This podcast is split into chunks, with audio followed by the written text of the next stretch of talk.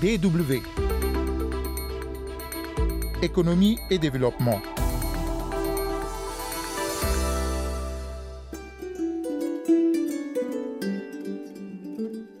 Alerte, pénurie de semences agricoles en Afrique. La crise sanitaire provoquée par la Covid-19 perturbe dangereusement le flux de ces intrants stratégiques pour les producteurs agricoles dans nombre de pays. Les spécialistes s'inquiètent des impacts sur la production et les bouleversements que cela pourrait engendrer sur la saison agricole. Et puis, de la forge ancestrale à la fonderie d'aluminium, nous allons au Cameroun à la découverte de la pratique d'une activité assez originale, la fabrication de marmites en aluminium à partir de matériaux de récupération. Économie et développement, bonjour, c'est Rodrigue Guézodia au micro, bienvenue à toutes et à tous.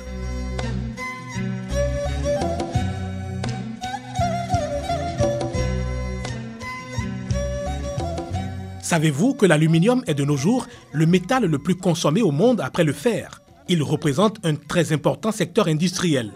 Fortement exploité dans les pays développés pour de grandes mutations technologiques, notamment dans les transports et la construction d'édifices, il n'est pas moins vital pour les artisans africains qui en fabriquent des articles de tout genre, allant des masques aux bijoux en passant par les ustensiles de cuisine. Les marmites utilisées par exemple dans la majorité des foyers en Afrique sont en aluminium et leur production est une source importante de revenus pour les fabricants. Le prix de ces ustensiles varie dans chaque pays en fonction de la taille et du poids. Mais la fonte artisanale de l'aluminium est un travail herculéen et risqué, comme nous le décrit dans ce reportage notre correspondant à Douala, Henri Fotso. De part et d'autre du drain du quartier Congo, dans la capitale économique du Cameroun, les bruits forcenés témoignent d'une activité humaine intense.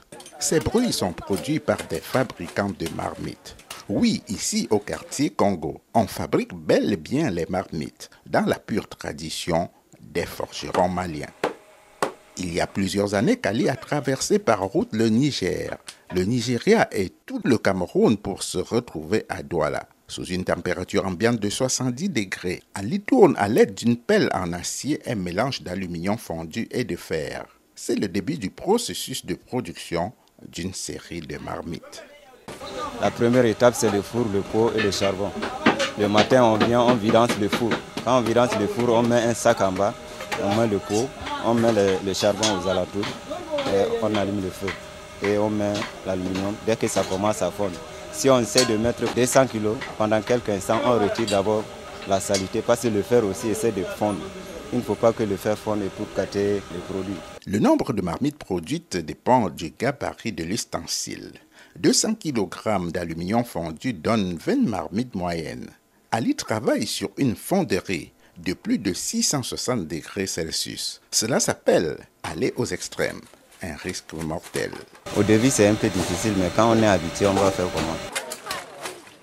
Pendant qu'Ali travaille au niveau de la fonderie, sous le même hangar, ses collègues mettent en terre, sous du sable, des moules qui donneront forme aux marmites et couvercles de marmites. Une fois l'aluminium fondu et séparé des déchets ferreux, Ali ramasse le liquide rouge à l'aide d'une petite cuve en acier rallongée d'une manche de 2 mètres. Le liquide est tour à tour déversé dans les moules et peu de temps après, plusieurs marmites sortent du sable, tels des champignons. Moussa est le patron d'Ali. Il tient en amont de la fonderie un point d'achat de carcasses d'aluminium. C'est ça la matière première utilisée dans la fonderie qui aurait cependant pris du plomb dans l'aile ces dernières années. Avant, on trouvait les produits moins chers. Maintenant, les Japonais, les Chinois, donc eux tous ils sont venus gâter. Donc avant, on prenait un kilo d'aluminium, 300 francs et 250.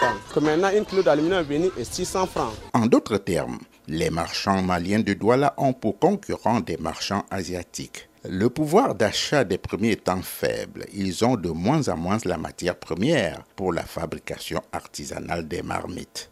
Cela a un impact d'enchérissement sur le prix de la cocotte. Donc nous, on paye les aluminiums plus cher, toujours le temps change.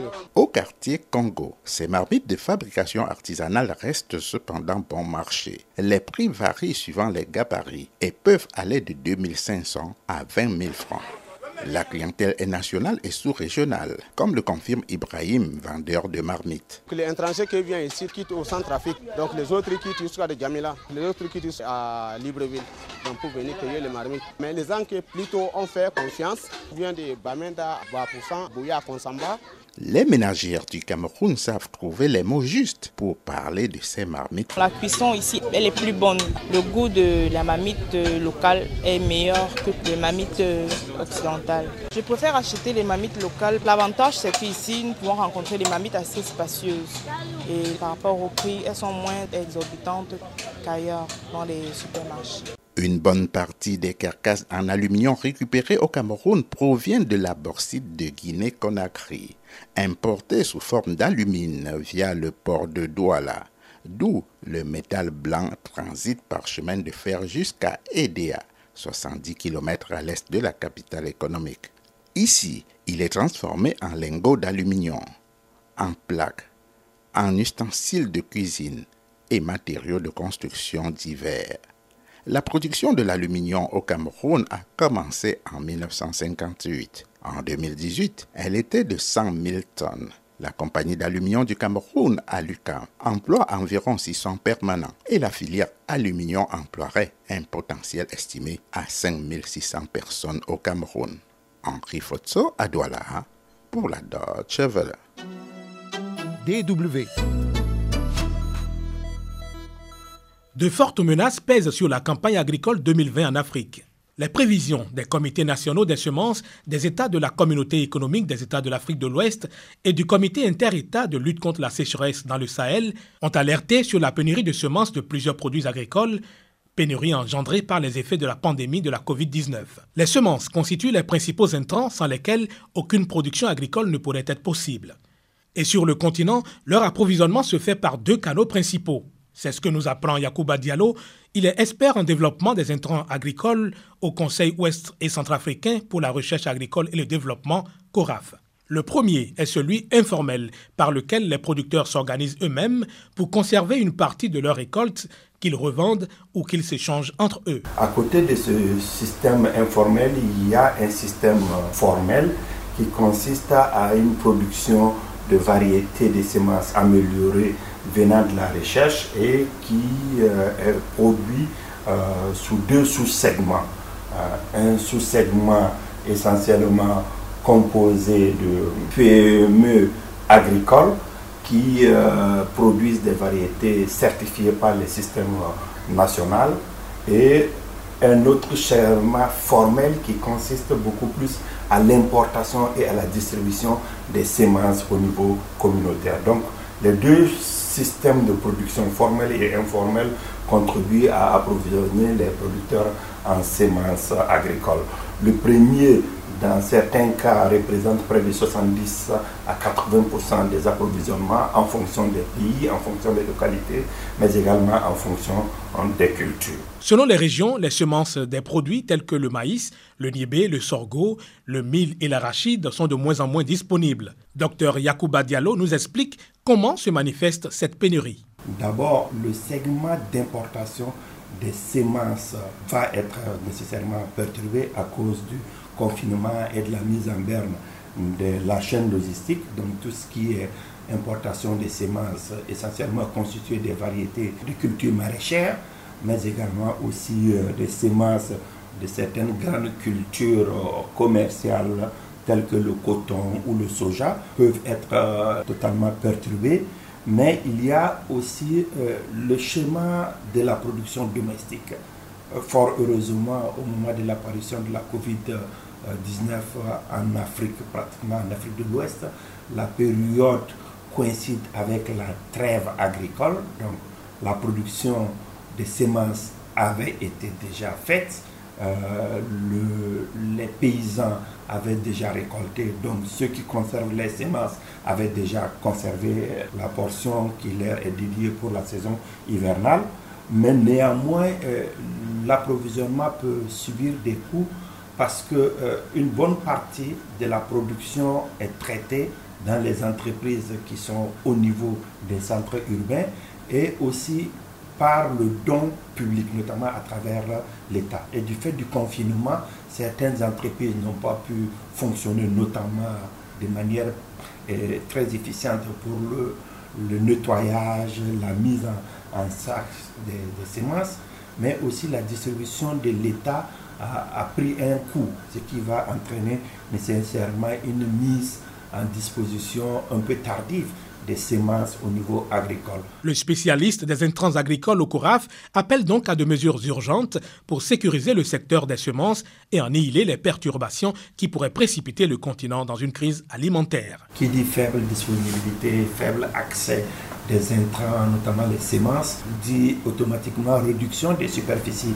de production. Et si les superficies sont réduites, les productions vont être réduites. Un autre cas de figure est que les paysans s'approvisionnent auprès des sources douteuses. Donc, en ce moment, ils vont acheter des semences de faible qualité qui peuvent entraîner une baisse de productivité, des semences qui peuvent être sujettes à des maladies, à des attaques parasitaires, toute chose qui va également entraîner une baisse de la productivité et une baisse des productions globales. Pour contribuer à réduire les impacts de la COVID-19 sur ce secteur semencier, de nombreux acteurs du domaine, d'une vingtaine de pays au nombre desquels le Tchad et la Mauritanie, examinent la situation pour partager leurs connaissances sur les mesures prises par les gouvernements. Merci à Yacouba Diallo. Rappelons que le Conseil ouest et centrafricain pour la recherche agricole et le développement est une organisation sous-régionale chargée de la coordination, la recherche agricole et l'accompagnement des communautés économiques régionales pour la mise en œuvre de leur politique agricole. Merci à vous aussi d'avoir écouté ce magazine. Ne perdons pas de vue le coronavirus qui continue de sévir. Maintenant, les mesures d'hygiène et de sécurité pour lutter contre sa propagation. On se donne rendez-vous la semaine prochaine pour un nouveau numéro. À bientôt. Corona, oh, oh.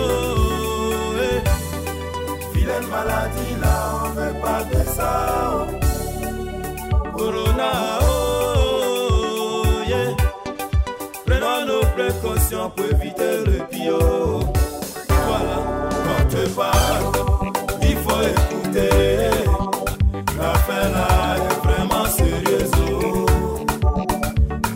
Bye.